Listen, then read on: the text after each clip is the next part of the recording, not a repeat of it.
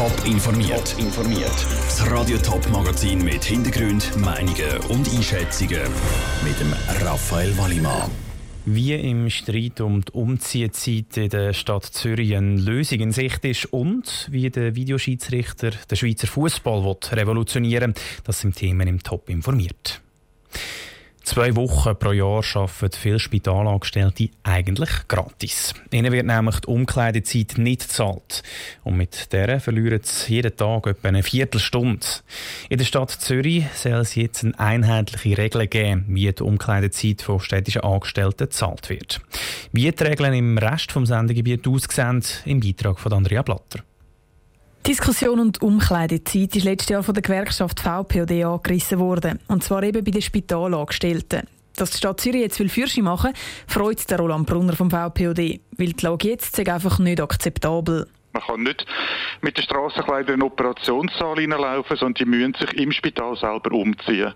Bei grossen Spitälern sind das nicht nur die Umkleidezeit selber, sondern auch der Weg dann vom Umkleiden in die Abteilung und nach dem Dienst in der Retour. Wenn Sie das aufs Jahr raus ausrechnen, gibt es zwei Wochen, wo eigentlich die Leute gratis geschafft haben. Und bis jetzt löse das jedes Spital ein bisschen anders. Nur schon in der Stadt Zürich, aber eben auch im Rest vom Kanton und im Rest vom Sendegebiet, sagt Roland Brunner.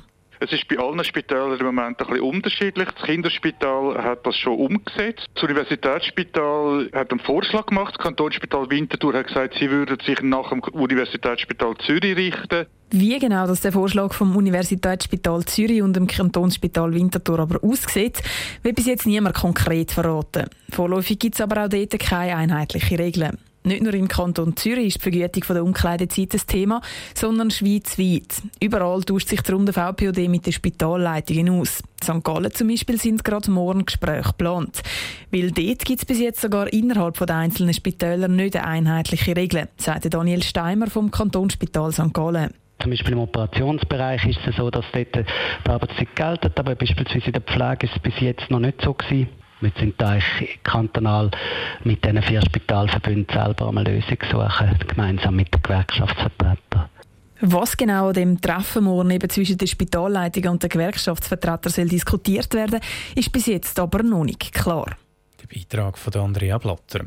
Grundsätzlich geht es in der Diskussion nicht nur um Spitalangestellte, sondern um alle die, die in Uniform arbeiten und sich darum im Geschäft umziehen müssen, als zum Beispiel auch Polizisten oder Angestellte vom Elektrizitätswerk.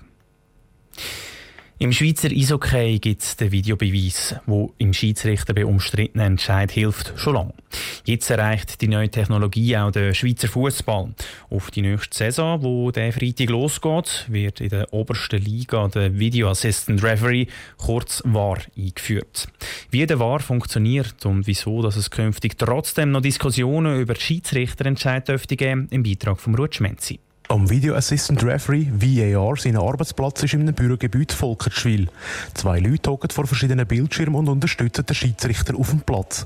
Das heisst, er schaut, ob der Schiedsrichter auf dem Feld etwas nicht gesehen hat oder etwas Falsches entschieden hat sagt der Projektleiter Helmut Krug. Es kann einfach nicht sein, dass klare und offensichtlich Fehler, äh, die vom Schiedsrichter unentdeckt sind, dass sie bestehen bleiben und dass die Entscheidung nicht korrigiert wird, obwohl alle zu Hause vor dem Fernseher oder dem Stadion mit dem Smartphone in der Hand sehr schnell sehen, dass dem Schiedsrichter ein Fehler unterlaufen ist. Für ein VAR gibt es ganz klare Regeln, wenn er sich darf melden darf. So muss er jedes Goal noch einmal anschauen und sich die Frage stellen, ist es überhaupt Goal und ist es nicht regelwidrig geschossen worden? Genauso Penalty-Situationen, also ist der Penalty gerechtfertigt oder ist dem Schiedsrichter eine Situation durchgegangen, wo er einen klaren Penalty hätte geben müssen.